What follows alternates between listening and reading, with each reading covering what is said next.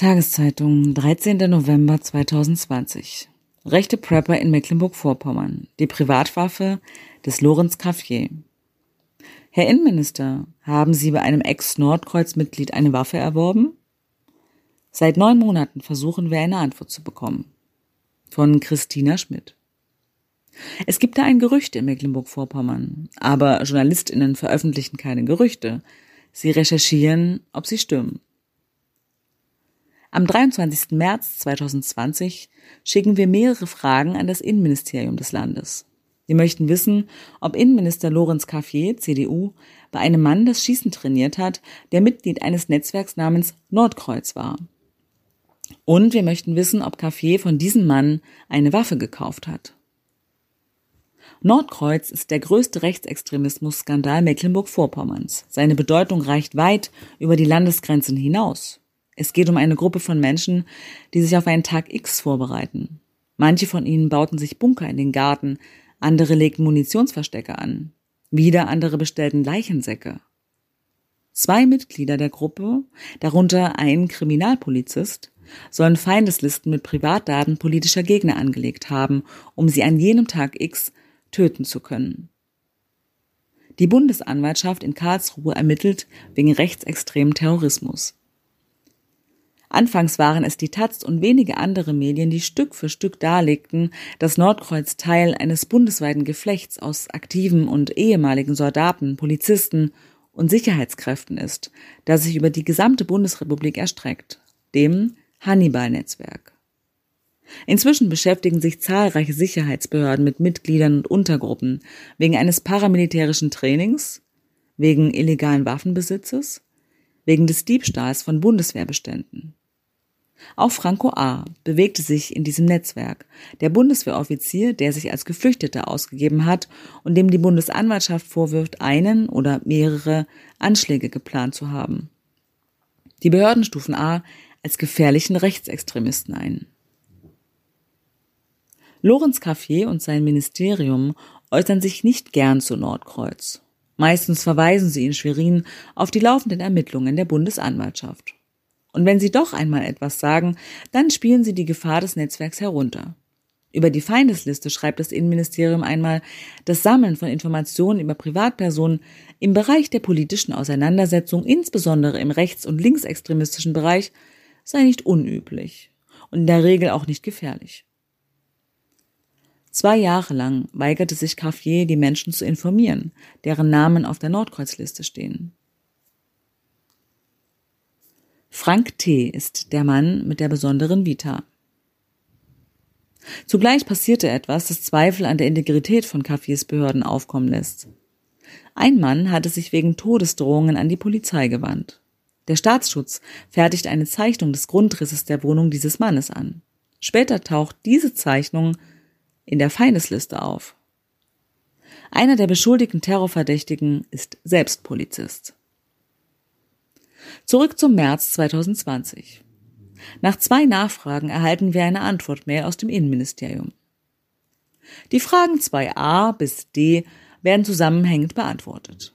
In den Jahren 2011 und 2018 hat der Innenminister Lorenz Caffier die Schirmherrschaft über den Special Forces Workshop übernommen und in der Regel die Eröffnung durchgeführt. Mehr steht dort nicht.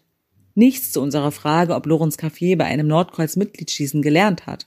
Nichts dazu, ob der Minister von diesem Mann eine Waffe gekauft hat. Wir bitten, die Antwort nachzureichen. Sie kommt nicht. Der Mann, um den es in unseren Fragen geht, heißt Frank T. Er hat eine besondere Vita. Er ist mehrfacher deutscher Meister mit der Kurzwaffe. Bei seiner Firma Baltic Shooters in Güstrow üben die besten Berufsschützen. Große Rüstungsfirmen stellen dort ihre Produkte her. Heckler und Koch Rheinmetall, Schmeißerwaffen, Sieg Sauer, Ruag, Mähen. Frank T.'s renommierteste Veranstaltung ist der Special Forces Workshop. Mitveranstalter war bis 2018 das Landeskriminalamt. Innenminister Lorenz Café schaute als Schirmherr meist selbst vorbei. Der Minister ließ seine Spezialkräfte bei T trainieren. Andere Bundesländer folgten diesem Beispiel, ebenso einige Bundesbehörden. 2019 durchsuchen Ermittler Frank T. und den Schießstand. Erst dann kündigt das Innenministerium die Zusammenarbeit auf. Zu diesem Zeitpunkt muss Café schon fast zwei Jahre von Frank T.s Verbindung zu Nordkreuz gewusst haben. Es gibt zwei Gründe, warum uns die Waffe so interessiert. T ist früher als andere bei Nordkreuz ausgetreten. Er blieb der Gruppe aber als Unterstützer verbunden.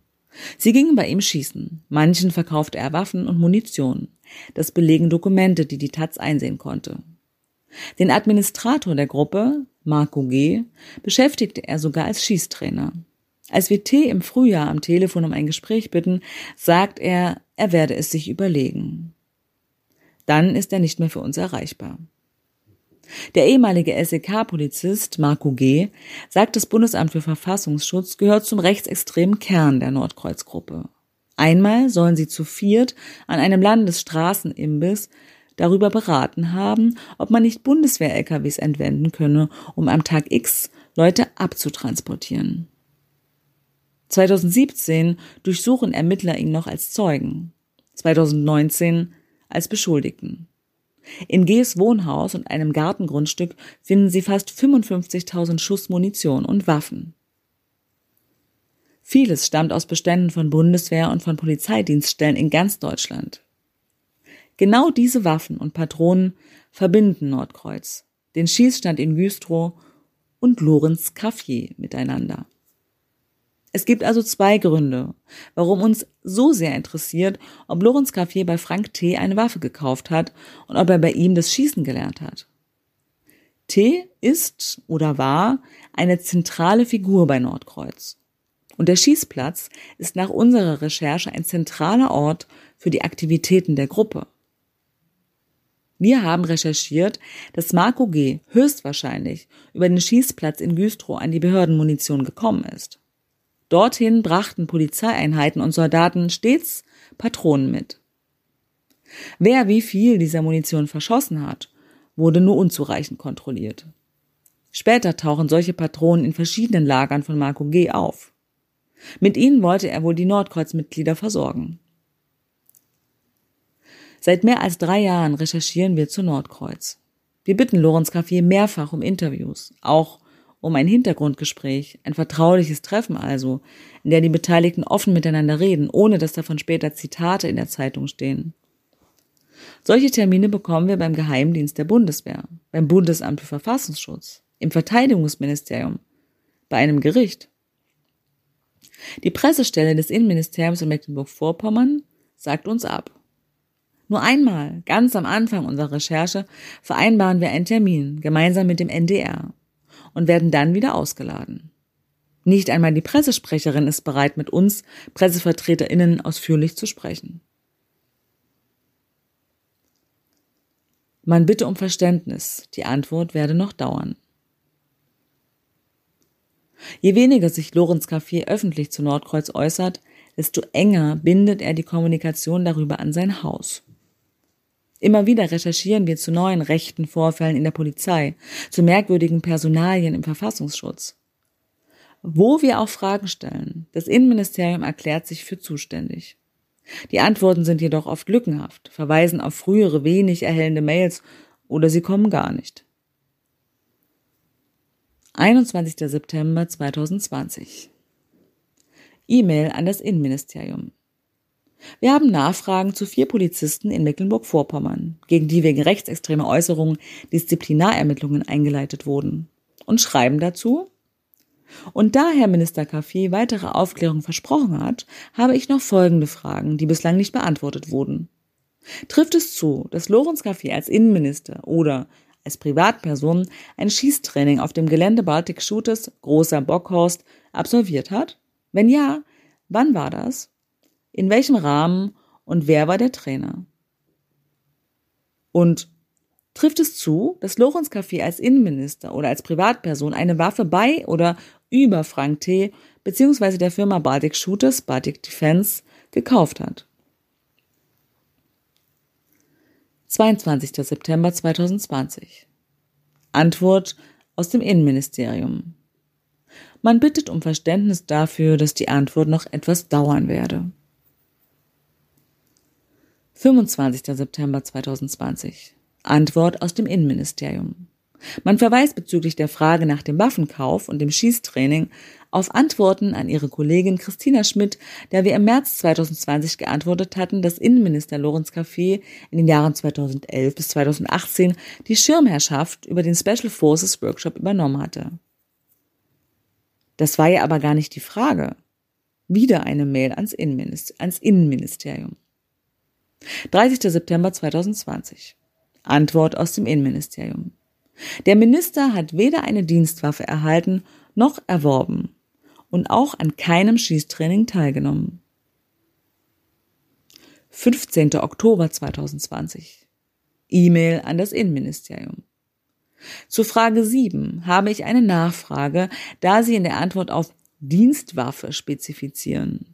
Trifft es also zu, dass Herr K4 als Privatperson eine Waffe bei oder über Frank T. bzw. die Firma Baltic Shooters Baltic Defense gekauft hat?